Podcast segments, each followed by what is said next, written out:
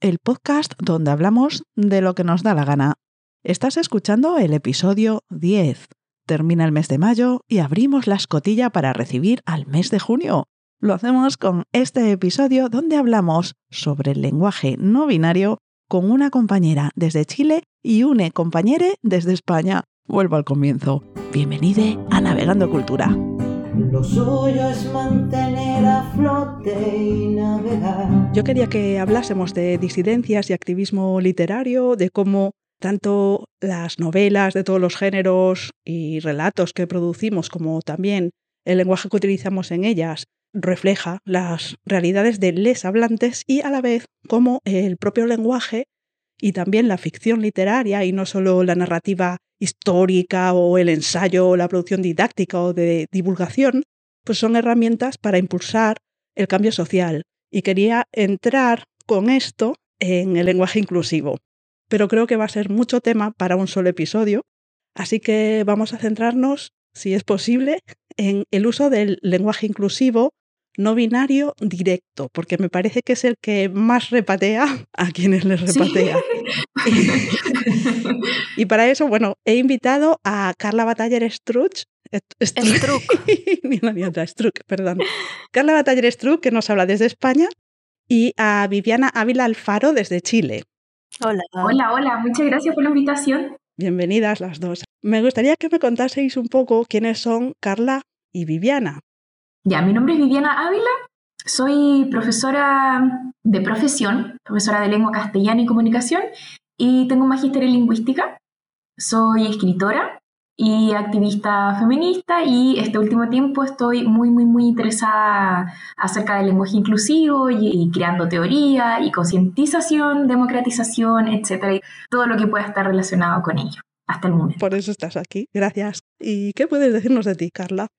Pues yo soy Carla, eh, soy traductora literaria y editore en la Asociación Cultural Crononauta, donde publicamos libros de ciencia ficción feminista. También soy activista y hago un montón de cosas, colaboro en iniciativas de visibilización de autoras y autores no binarias, como son La nave invisible. Y bueno, no sé, no tengo suficientes horas para muchas cosas. A diferencia de Viviana, yo soy más, más a lo práctico, ¿vale? O sea, no estudié la carrera, pero no me metí en la academia, entonces yo pues, vengo aquí a aportar un poco la visión práctica, por así decirlo. Lo cual es una buena combinación, porque tenemos un, un enfoque más teórico y ese enfoque práctico, como dices. Entre las cosas que haces, Carla, está también esas iniciativas que él adopta una autora, que yo creo que supe de tu existencia a raíz de ahí. Ostras, pues de eso ya hace tiempo, ¿eh? Ya hace tiempo, sí, sí.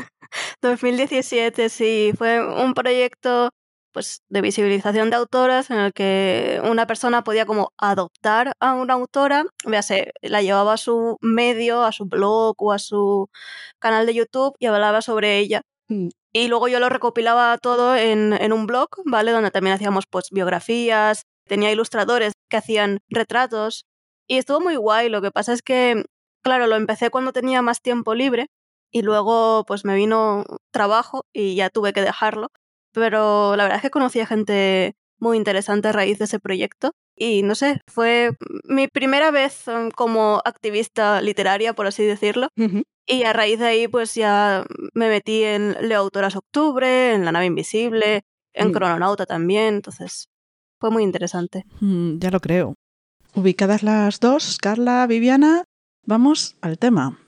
Viviana, nos decías que tienes interés como lingüista en esto del lenguaje no binario y también hemos estado hablando un poquito off the micro. Puedes contar para nuestras oyentes un poco eh, sobre este lenguaje y, bueno, quizá la situación en Chile que conocerás mejor.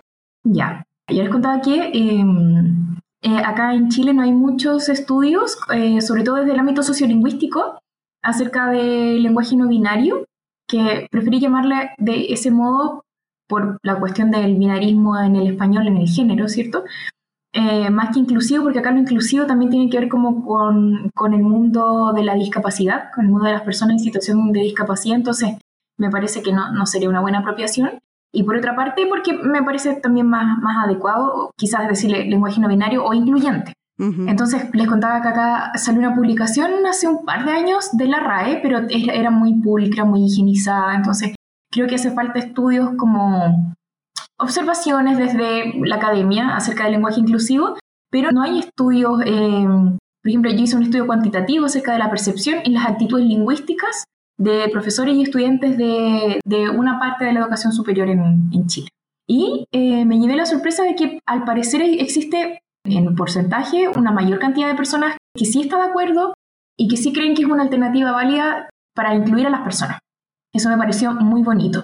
Entonces, tengo la leve impresión de dos cosas, como se da acá en el país. La primera es que hay una correlación entre el nivel de estudios y la percepción que se tiene acerca del lenguaje inclusivo y también por el área. Evidentemente, si son profesores de lengua, hay una mayor eh, como una predisposición más positiva al respecto que quizás en otras carreras. Eh, entonces, esa es como una, una leve impresión que tengo. Y la otra impresión es que se da acá también, que tiene que ver porque evidentemente el lenguaje inclusivo es empleado más por feministas y disidencias, por lo tanto, como son grupos que socialmente están estigmatizados, por lo tanto, sus usos lingüísticos también, y parte de esos usos lingüísticos implica el lenguaje inclusivo, por lo tanto, como se asocia el lenguaje inclusivo a estos grupos estigmatizados, ese uso también lo va a estar. También es algo que, que se ha podido como constatar acá, que creo que se debe repetir en, en otros lugares también, porque acá en Chile, el año pasado, en mayo, Dos eh, diputados conservadores enviaron un proyecto de ley para prohibir el lenguaje inclusivo desde la primera eh, educación hasta la educación secundaria.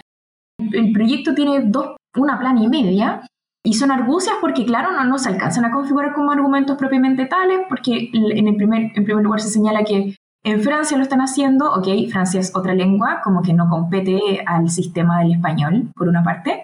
Esa fue su primera argucia.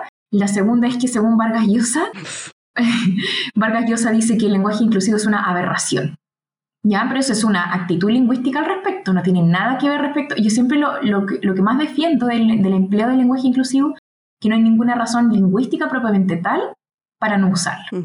La lengua no se va a desarmar porque no es natural, porque también se tiende acá a la ridiculización, ¿no? Ay, ahora todos, le van a, todos van a decir le mece y le sigue. Si quiero hacer un helicóptero, voy a hacer un helicóptero. Es como, respeta las identidades, amiga, amigo, y todo va a estar bien no hay ningún argumento en la lengua que impida su uso, entonces eso es como lo que uno defiende. Y claro, como una es lingüista y, puede venir como con ese que, como que igual me, me, porque claro, uno tiene como esa autoridad, entre comillas, pero eh, acá la gente es muy buena para, para lo de la autoridad, ¿no? Como, por ejemplo, en el estudio yo les preguntaba, si es que la RAE lo aceptase, ¿lo usarías? Sí, porque tengo más... Entonces, muchos decían como, no necesito la RAE, que la RAE diga como lo que yo puedo ocupar, por una parte, pero otros decían como, ya mira, si la RAE lo, acepta, quizás yo podría eventualmente emplear.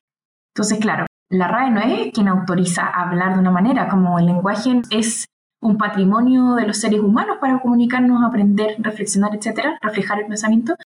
Por ahí va el camino que a mí me gusta, como sobre la democratización acerca de lo que es el lenguaje, que ni siquiera puede tener quizás una definición eh, limitada, ¿cierto? como que depende de la teoría, de las perspectivas, etcétera, pero como que lo que me gusta que les quede a las personas por lo menos es que, que sepan que el lenguaje es suyo y que pueden hacer lo que quieran con él y que si lo modifican da igual, todo el rato se está modificando, si no todavía hablaríamos en latín. Hmm. Y que, ay, también, hoy que todo es una palabra nueva, ¿cómo vamos a inventar palabras? Y como amigo, Twitter hace 20 años no existía y no existía la palabra Twitter, no existía la palabra Facebook cuando Facebook no existía, entonces en el fondo es, les molesta que está asociado como a la ruptura del statu quo, que creo que por ahí va como toda la molestia, ¿no? Como no puede ser que haya gente que quiere ser como quieres, como todo bien con eso, amigo, como respetemos la identidad de las personas.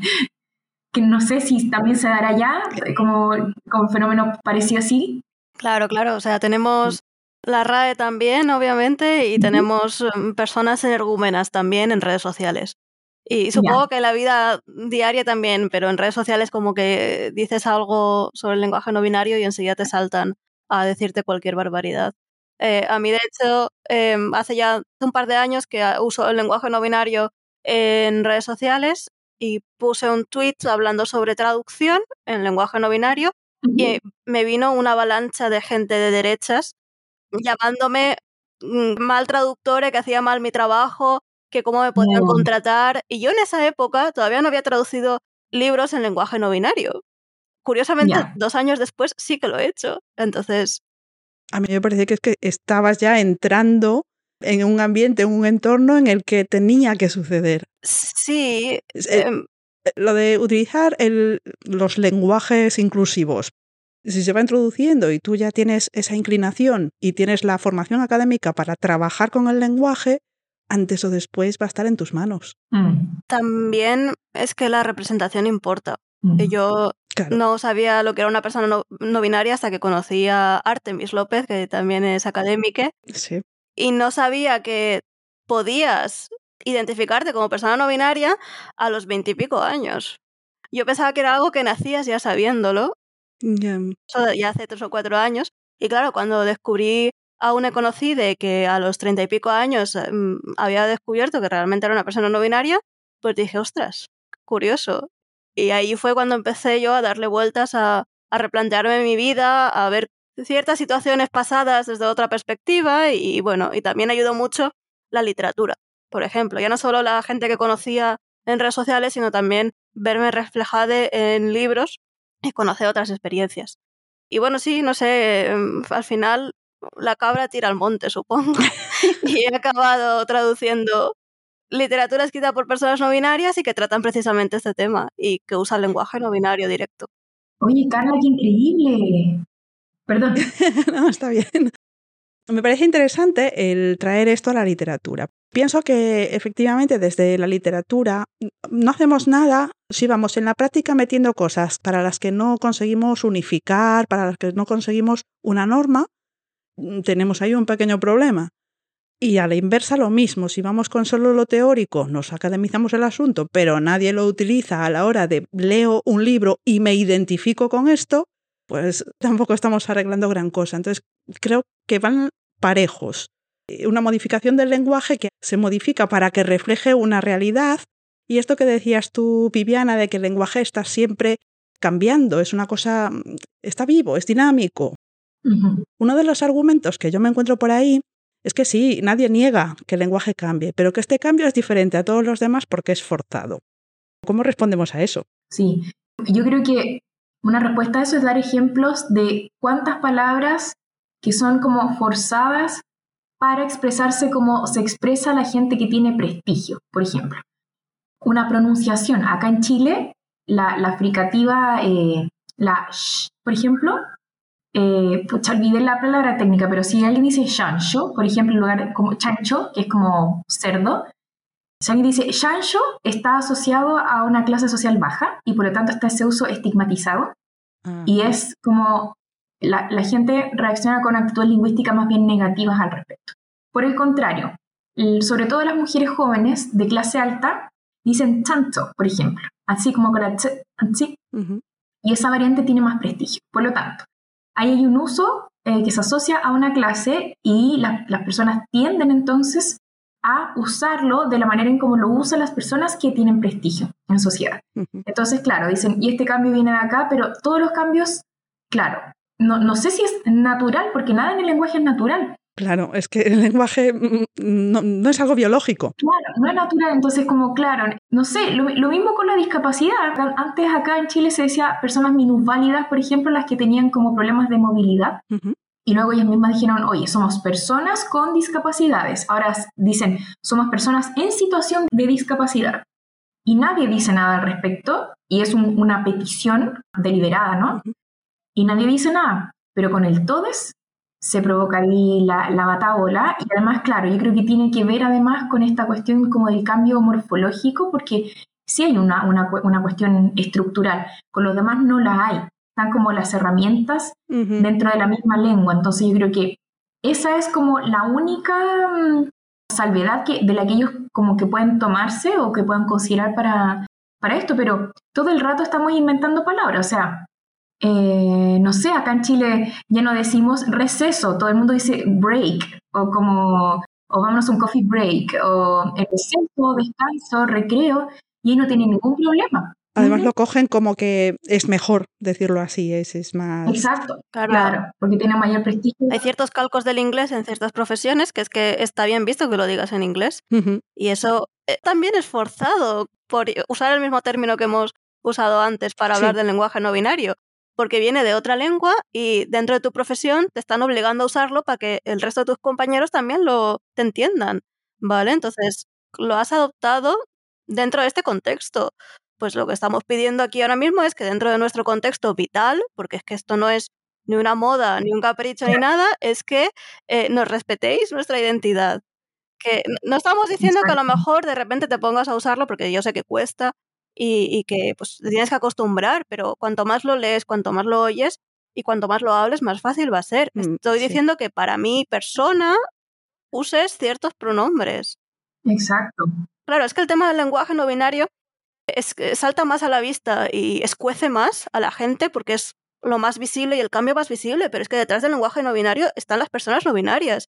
Todo el tema de conseguir derechos, de que nos respeten, de que preguntar los pronombres de la gente, eso debería ser mm, básico. No estamos centrando el foco en eso ahora mismo, porque todo el tema del lenguaje no binario es como una pantalla que está llamando la atención a ciertos sectores de la sociedad que no quieren ese cambio. Mm, eso iba a proponeros en algún momento sobre ese otro argumento que es del movimiento feminista, ¿no? Que esta pelea por visibilizar utilizando el lenguaje de esta manera o de otra, lo que está haciendo es consumir energías y desviar la atención de otros problemas más inmediatos o más relevantes. Mm. ¿Cómo sentís respecto a eso? Sobre todo, Carla, tú, porque como persona no binaria, pues este está un poco... Mm, no es importante. tú no eres importante. Es un argumento que roza lo transfobo. Mm. Realmente es todo el argumento del borrado de mujeres que se piensan que, que las estamos borrando y no, yo de puertas para afuera de mi casa, ¿vale? Yo realmente me ven como una mujer y yo no corrijo a la gente porque ahora mismo yo no siento la seguridad para decir que soy una persona no binaria.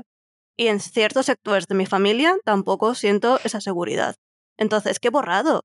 ¿Qué, ¿Qué, me estás contando? Si es que no, se piensan aquí que hay un lobby trans o algo que domina el mundo y realmente no. O sea, si es que somos cuatro gatos como aquel que dice y muchos están en situación de pobreza, no. O sea, no. Es eh, lo que ha dicho antes Viviana, eh, ven que el status quo está peligrando y sueltan argumentos falaces para que no intentemos conseguir un poco de dignidad, porque es que eso al final es lo que queremos.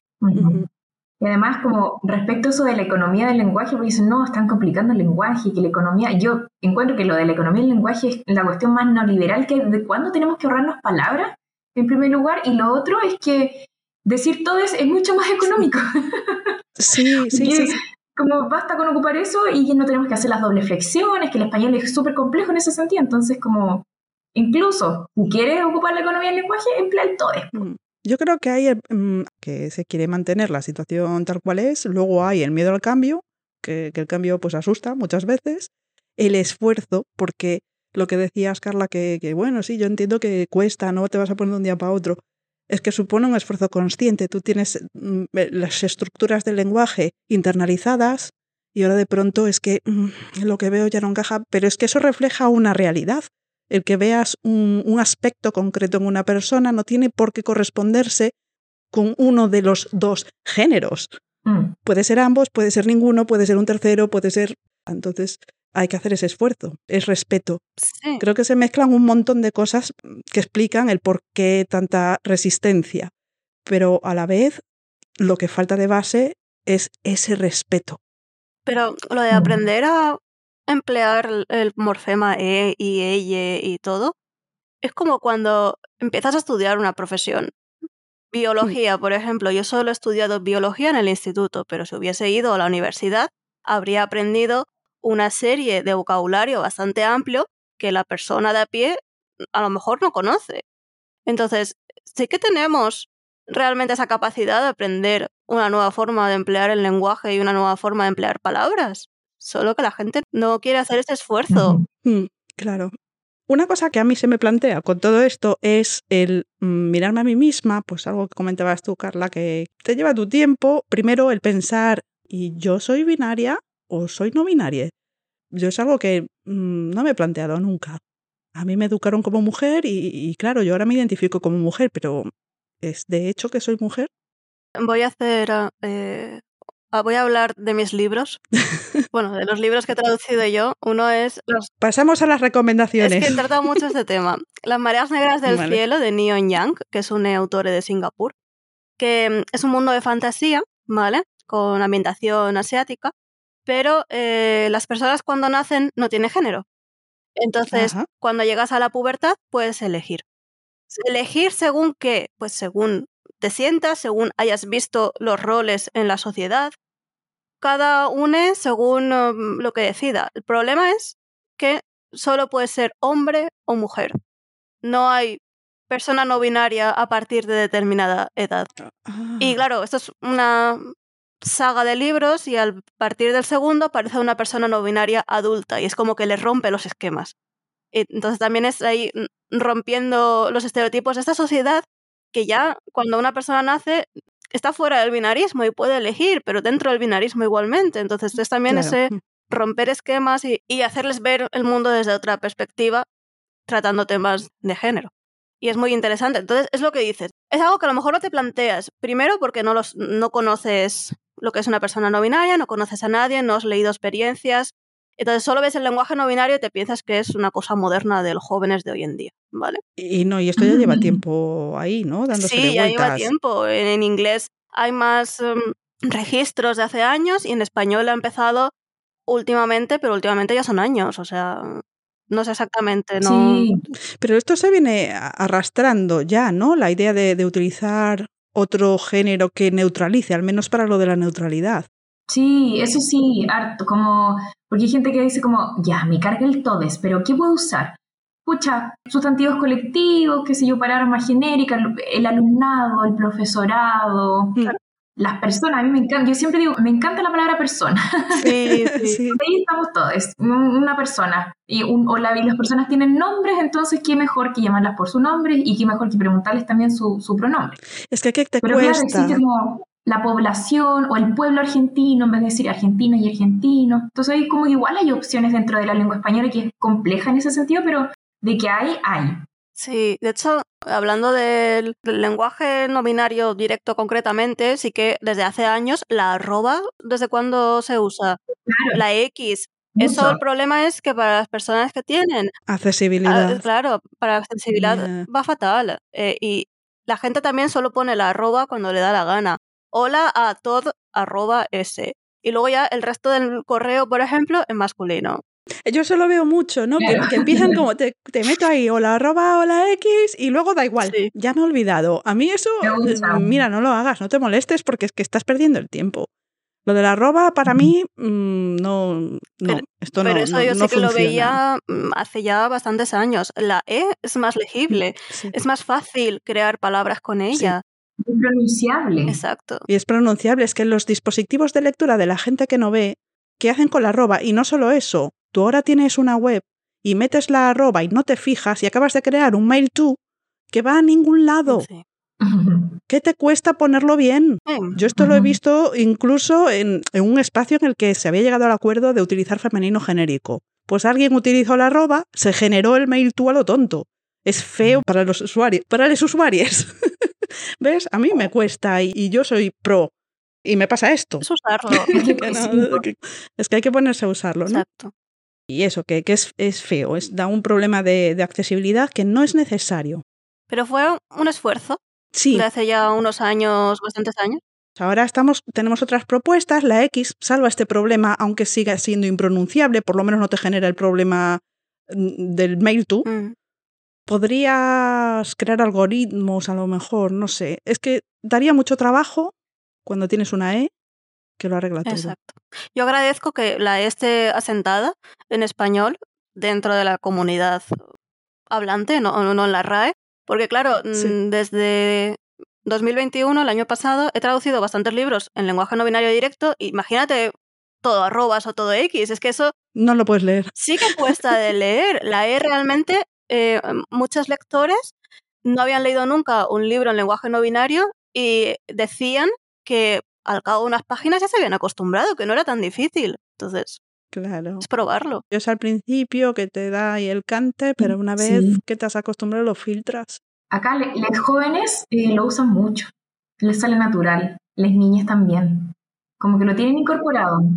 No tengo ni idea de si se está utilizando en España o no, porque yo estoy en Reino Unido y no lo sé. No tengo ni idea. Yo no tengo gente joven cerca.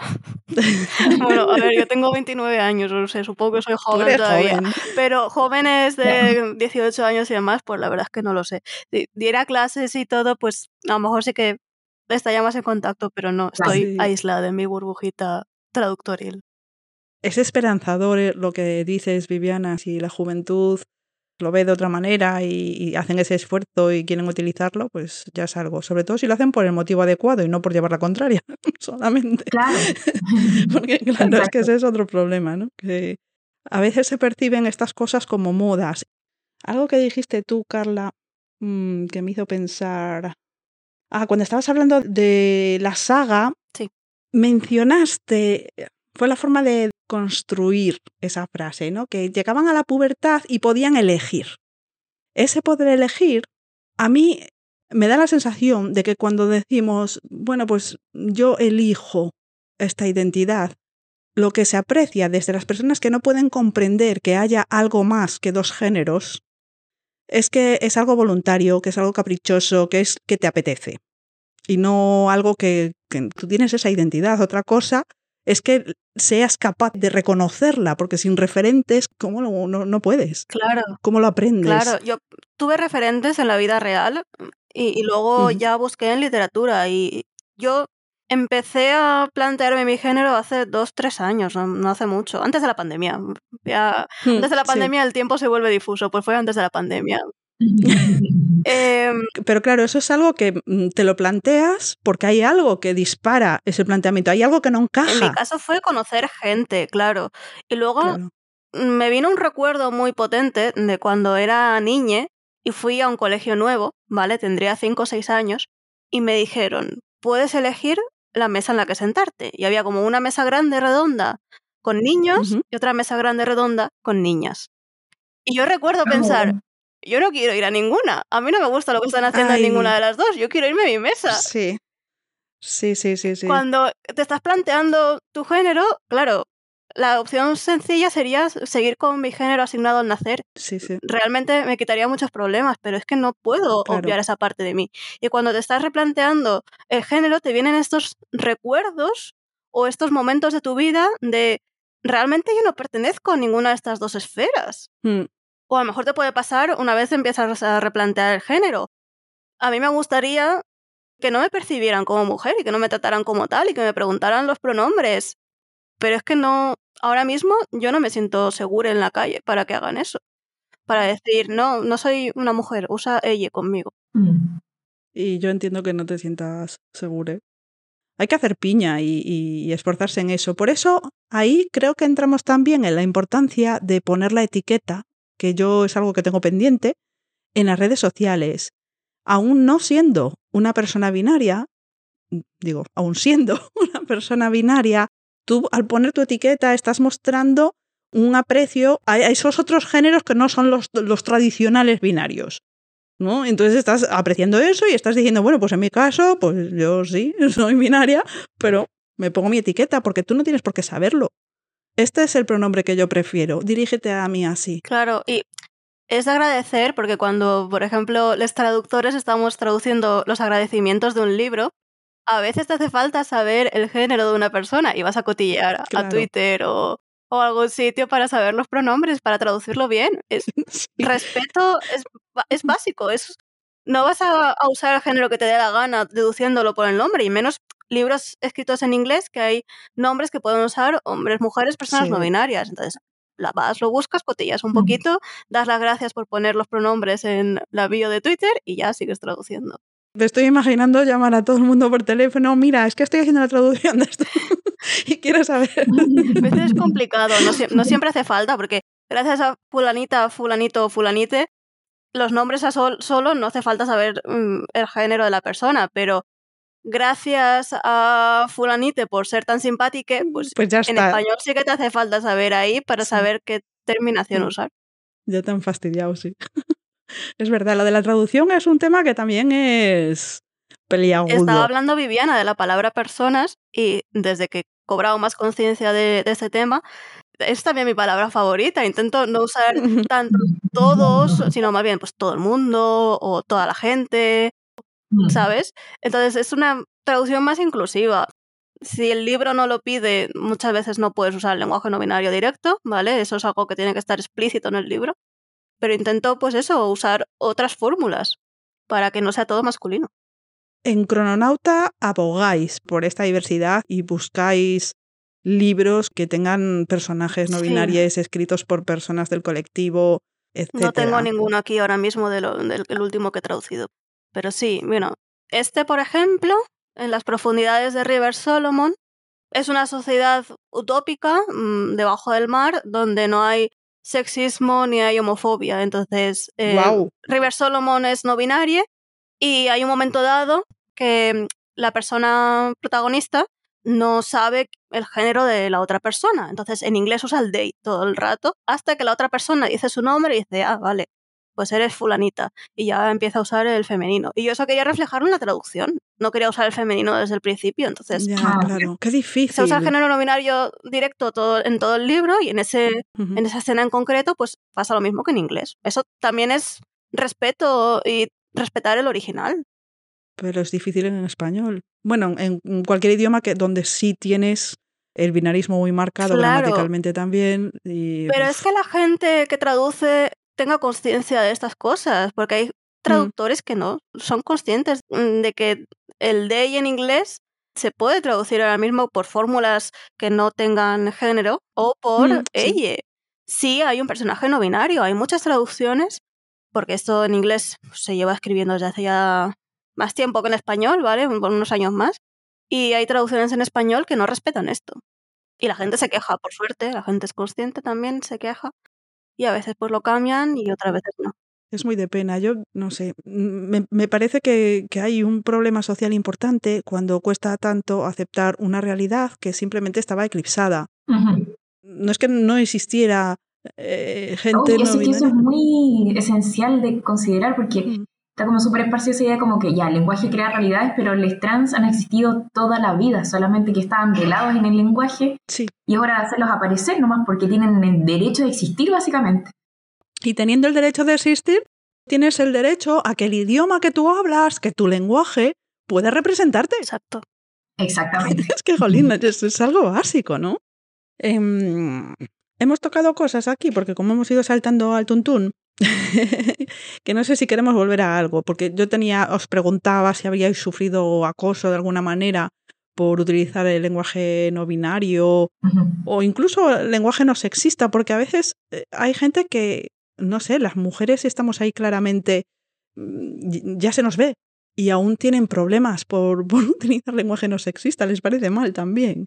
Ya, ya no, ya no me meto en que las personas no binarias no existen, en realidad es un capricho, porque si ahora me identifico con un zapato, entonces que inventamos el género zapato, ya no me meto No, con qué eso, porque eso, es que eso, No. Claro, no hay por dónde cogerlo. ¿no? Eh, Carla, tú sí que me mencionas que te sientes insegure para decir abiertamente, bueno, pues no, trátame de esta manera, yo soy una persona no binaria. Sí, yo cuando ya lo tuve claro, mm, lo puse tímidamente en la biografía de Twitter en plan, ella, they.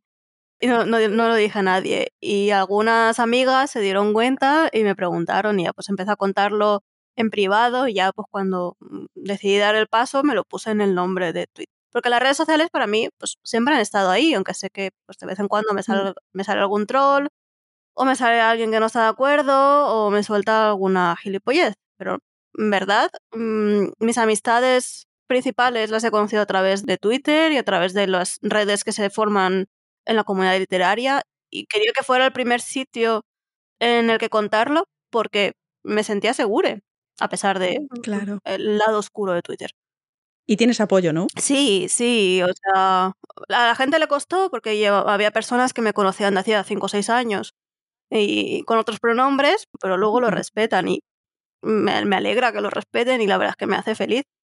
Y luego la primera persona en el mundo real, entre comillas, que empezó a usar los pronombres conmigo fue mi psicóloga precisamente y la verdad es que pues tener a alguien con quien compartes ciertas cosas y que te mm, lleva por el buen camino de la salud mental usando tus pronombres, la verdad es que me dio un subidón de energía bastante fuerte. Claro, es que te refuerza, te refuerza a, a ti mismo para seguir trabajando en ello, ¿no? Que, que haya alguien que lo está haciendo y, y, no sé, no implosionó el universo, está todo bien. No ha pasado nada, ¿no? O sea, bueno, aparte de una pandemia, pero eso no tenemos la culpa las personas trans, ¿eh? O sea, eso son... Eso es la biología, eso es la biología. Y Viviana, ¿tú has sufrido algún tipo de, de acoso por, por, estos problemas, por defender a la comunidad LGBTIQ o, o por utilizar sí, lenguaje no binario? Yo me, me, lo, lo, trato de tomar de una manera como lo más como respectiva al, como a lo teórico posible, porque como yo no soy una persona no binaria, uh -huh.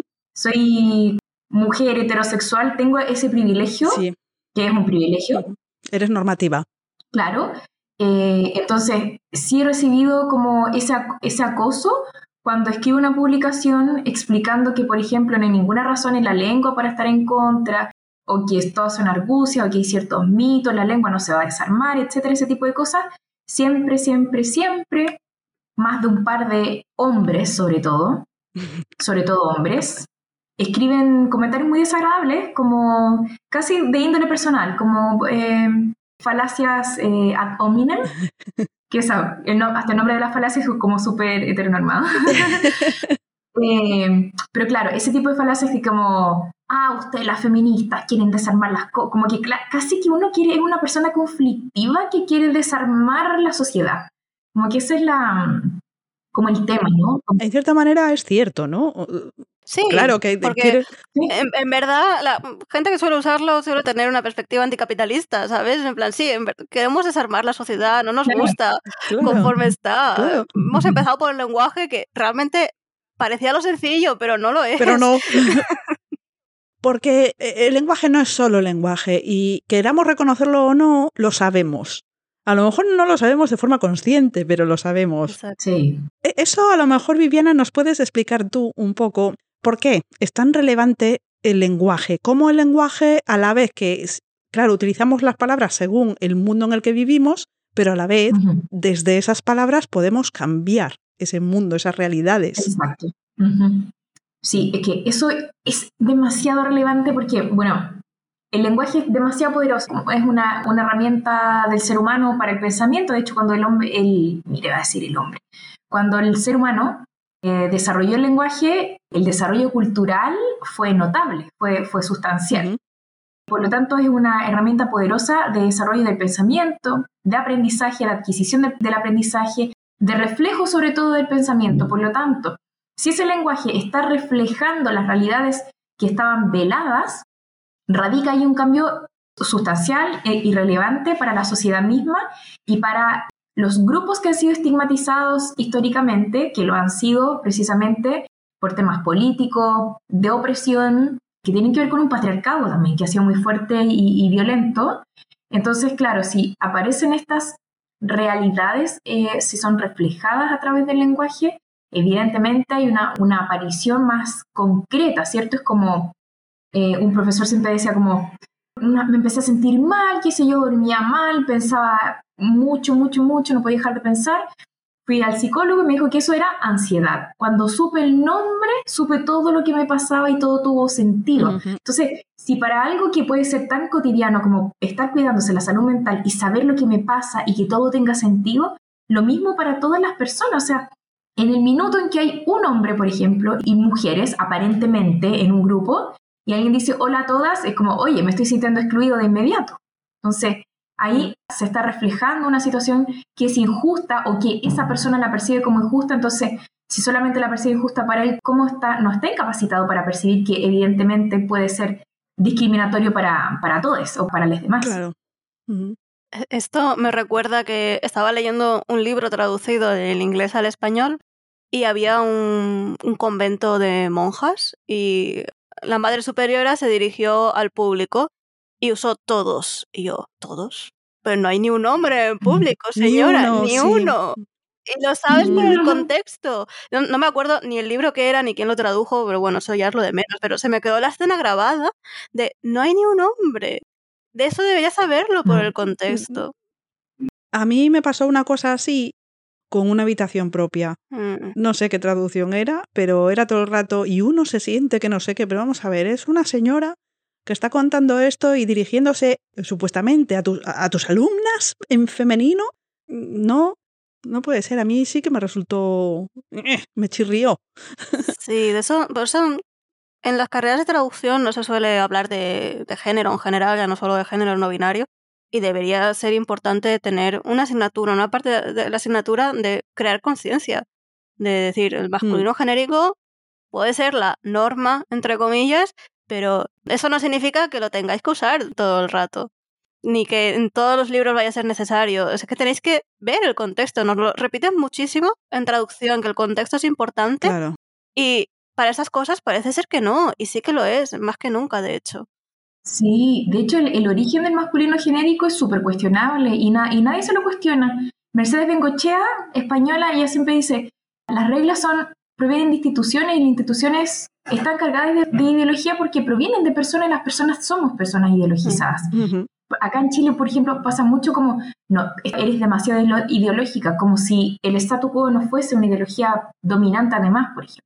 Y lo, lo que se conoce sobre el genérico masculino, que la RAE tanto defiende hasta hoy día, hasta la última versión, define que el genérico es el masculino, proviene desde una concepción sobre, bueno, Esaías Tegner, un lingüista 1800. Dado que el hombre es del sexo fuerte, debe verse reflejado en la lengua tal propiedad. What? O sea, hay una conciencia de que en la lengua se debe ver refleja- reflejada una realidad. O sea, lo tienen clarito, pero la realidad que les conviene a, él- a ellos. Si no, no. O sea, Si no, ¿para qué? entonces, claro, o sea, eres capaz de darte cuenta que el lenguaje está reflejando esas realidades, pero para ti no más, para tu conveniencia y para tu privilegio en, en sociedad. O sea, por favor, eh, evidentemente esta cuestión ya es muy anacrónica Sí, sí. también. Mm. La red Sí. sigue en muchos sentidos en el siglo XIX, está, está visto. O sea, Sí, sí. Una persona que le falta herramientas para conocer lo que existe en su entorno, en cierta medida tiene una excusa. Pero un grupo de teóricos con facilidad para pues mirar estudios, eh, informarse, pedir consejo, no sé, tienes un equipo que puede trabajar para ti para, no sé, señalarte el camino, ¿no? Si tú no si lo el camino ves. lo saben, o sea, el camino podrían encontrarlo si quisieran. Esa, esa creo que es la clave. Es lo que dice Viviana todo el rato, es el status quo. Es que no les gusta y no les va a gustar hasta que la RAE cambie por completo y eso todavía hay que vaciar muchos sillones. Entonces lo que falta es el sentido crítico. Decencia, creo yo. De- decencia, Sí, decencia, eso es como eh, pero respeto. tú tienes que ser capaz de cuestionar esa autoridad también. Eh, La autoridad se puede equivocar. Hay personas ahí. Sí, a, a las personas Exacto. le falta sentido crítico y a la RAE le falta decencia. Sí, sí. Y a algunas personas le faltan las dos cosas. Sí, bueno, eso también, pero... Em, creo que hemos ido tocando un poco todas las cosas que me gustaba tratar. Podemos hacer un resumencito, que sea tarde, para las personas que no están familiarizadas con todos estos términos y que nos puedan estar escuchando. Esto teníamos que haberlo hecho al comienzo. ¿Qué, es esto del lenguaje inclusivo, lenguaje no sexista, no binario, que si directo, que si no directo? ¿A qué nos referimos? Quizá con ejemplos. Si yo voy a saludar a un grupo de gente, ¿cómo saludo? A ver, Viviana sí que lo explicó un poquito al principio. Distintos términos. El lenguaje no sexista, obviamente, es aquel que eh, intenta reflejar que la sociedad no está compuesta solo por hombres. Entonces, pues emplean cosas como hombre y mujer, hombres y mujeres. Bueno, no se me ocurren ahora mismo más ejemplos, pero es el que intenta reflejar también el papel de la mujer en la sociedad. Para mí ese no incluye eh, a las personas no binarias ahora mismo, ¿vale?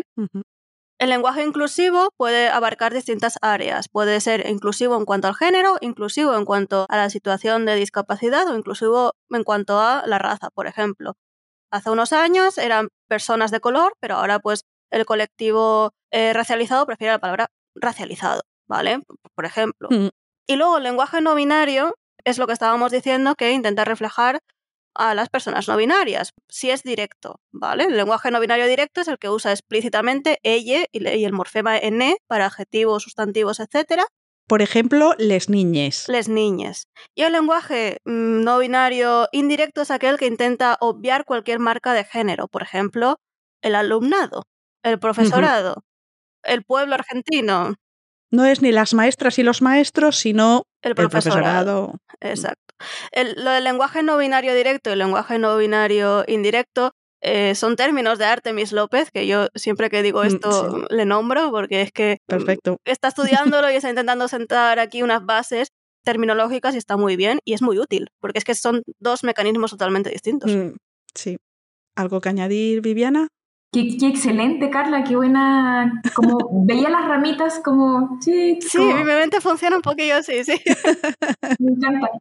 No sé si puedo agregar algo en realidad. Creo que Carla lo explicó muy bien, solamente reiterar, quizás agregar a la idea anterior, que como esta idea general del lenguaje que sirve para reflejar el pensamiento, que es nuestro patrimonio como seres humanos, por lo tanto podemos hacer con él lo que queramos, por eso existe la poesía, porque jugamos con las palabras, la queremos embellecer la realidad a través del lenguaje, queremos que todos se sientan representadas también a través del lenguaje, eso es muy importante porque todo lo que vaya en pos de la, del fin de la discriminación o de la no discriminación va en pos de la no estigmatización y todo eso conlleva a que no exista violencia o a que se deje de violentar a las personas. Entonces, si hay un uso lingüístico que va a evitar que una persona se sienta violentada, por favor hagámoslo. O sea, no, no nos cuesta nada.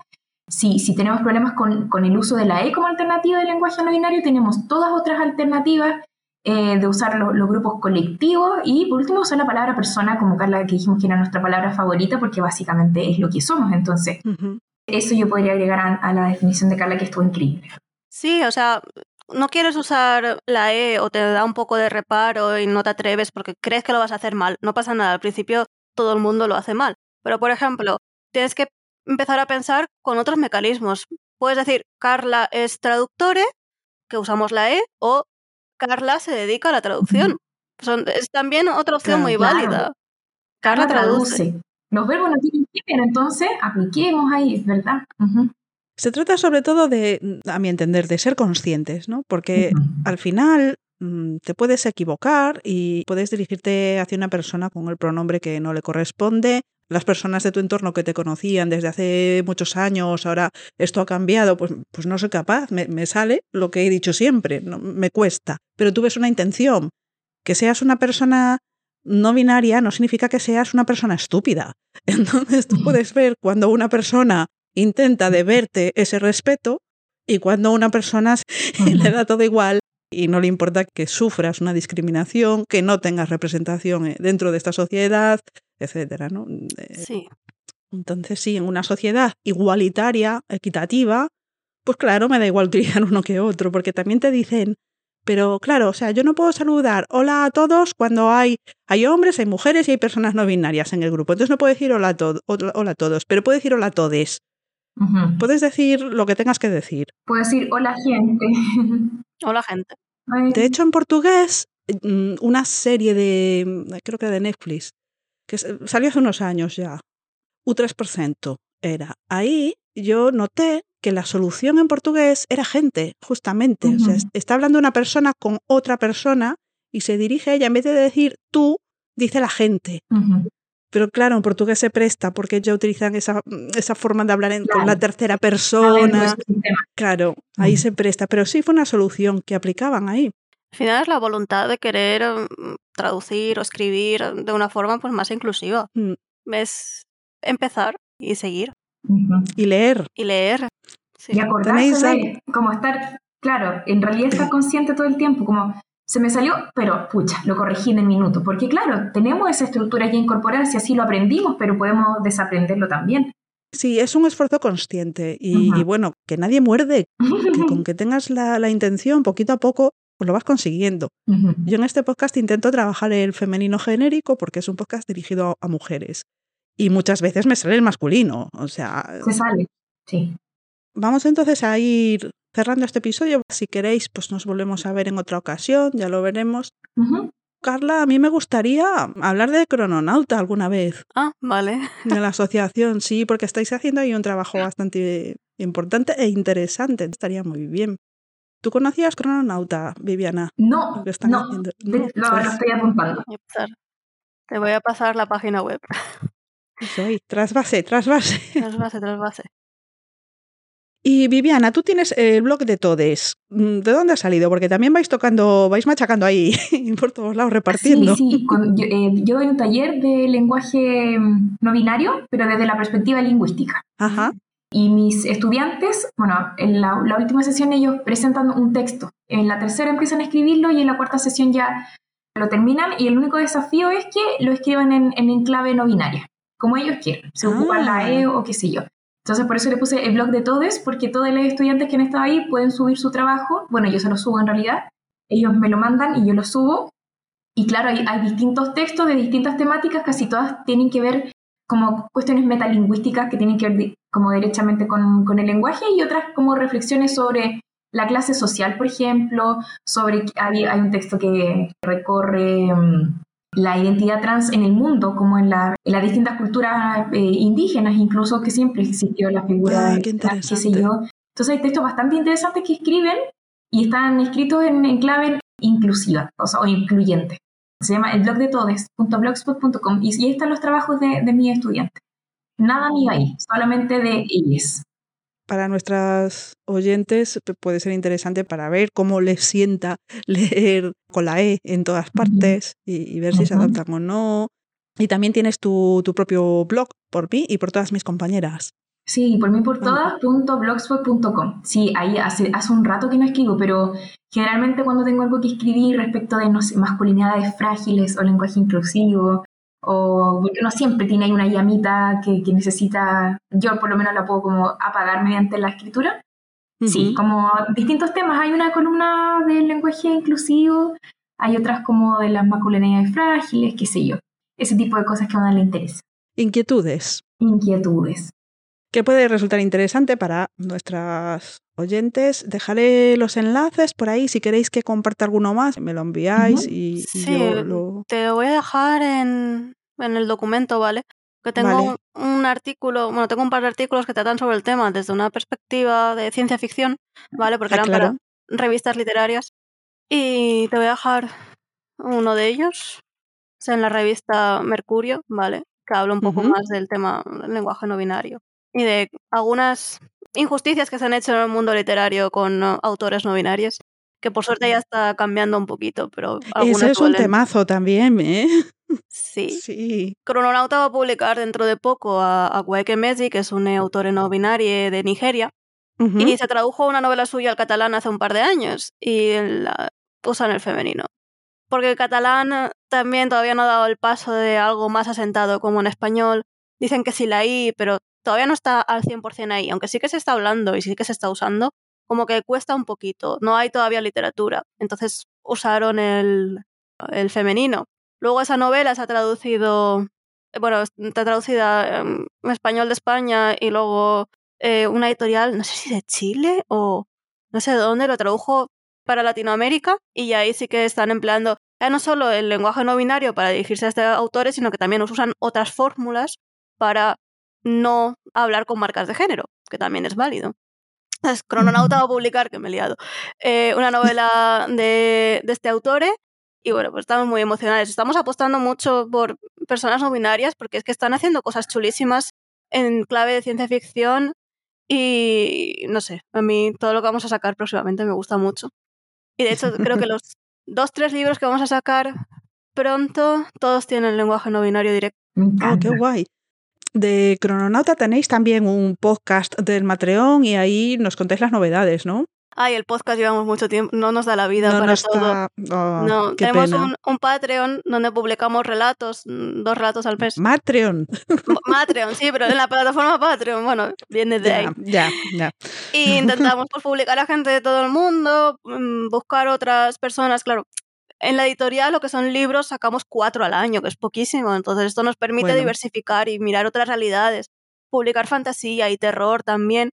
Y todos tratan cuestiones de, mm, de género desde una perspectiva mm, feminista. Entonces, es un proyecto que dirijo principalmente yo y estoy muy emocionada de, de lo próximo que va a llegar.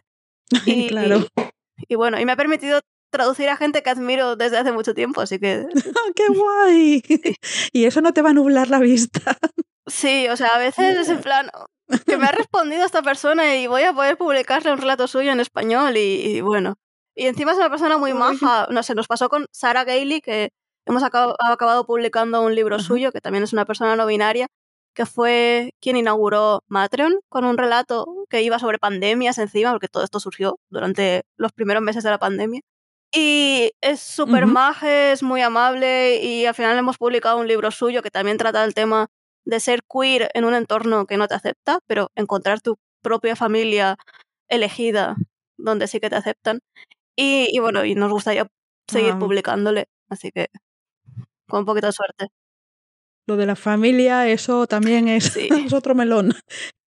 ¿Queréis añadir algo? ¿Dejar algún pendiente para el futuro? A mí me gustaría recomendar un libro muy básico para entender el género, ¿vale? No para usar el lenguaje no binario, que es Cómo entender tu género. Está publicado en la editorial Dos Bigotes. Y está muy enfocado a gente que da clases a jóvenes. Hay ejercicios, hay planteamientos de cómo puedes enfocar ese tema. Y está muy bien, o sea, para docentes que quieran a lo mejor tratar ese tema en, en el aula, pues está muy bien. Y es una forma de empezar a hablar sobre el tema desde una perspectiva que es que es necesaria ahora mismo. Viviana, ¿tú quieres recomendar algo? Tú tienes un par de libros también que no nos has hablado de ellos. Yo sí, tengo, tengo dos libros. Eh, un, primero es un ensayo que tiene que ver con el uso del lenguaje. Se llama La mató por amor, lenguaje, género y estereotipos, porque en Chile una vez hubo un titular de un femicidio y lo titularon como La mató por amor. O El amor y los celos la mataron, algo así fue. Entonces, un estudio eh, del léxico en adolescentes chilenos para referir al comportamiento sexual y amoroso. Por ejemplo, si un chico va a una fiesta para relacionarse afectivamente en esa fiesta con una chica, es un galán, ¿cierto? Un don Juan. Pero si la chica eh, lleva a cabo la misma mm, acción, es evidentemente una prostituta y todas las variantes que hay para aludir a, ese término. Y descubrí que eh, son los hombres quienes daban no solamente una mayor cantidad de palabras para mencionar esa práctica condenable, entre comillas, de las mujeres, sino que además una mayor variedad de palabras. Son como unos, resultados bastante interesantes y contundentes. Y el otro libro es un poemario que se llama Nosotras las Otras, que lo publiqué justito antes de la pandemia y ahora va en camino, bueno, mm. una novela. Ojalá salga este año, ah, yo creo que segundo semestre. Es realista, no es de ciencia ficción o fantasía. Sí, es realista. Si escribes algo de género algún día, de género fantástico, escríbeme. Ya, ya, Muchas gracias, Viviana, Carla. Gracias por la invitación. Genial haber conocido a Carla. Igualmente. Oye, me ha encantado, Carla, tu, todo lo que haces. Estoy, pero. Es, impresionante. Visita el currículum. Verás. Carla, te he seguido por Instagram.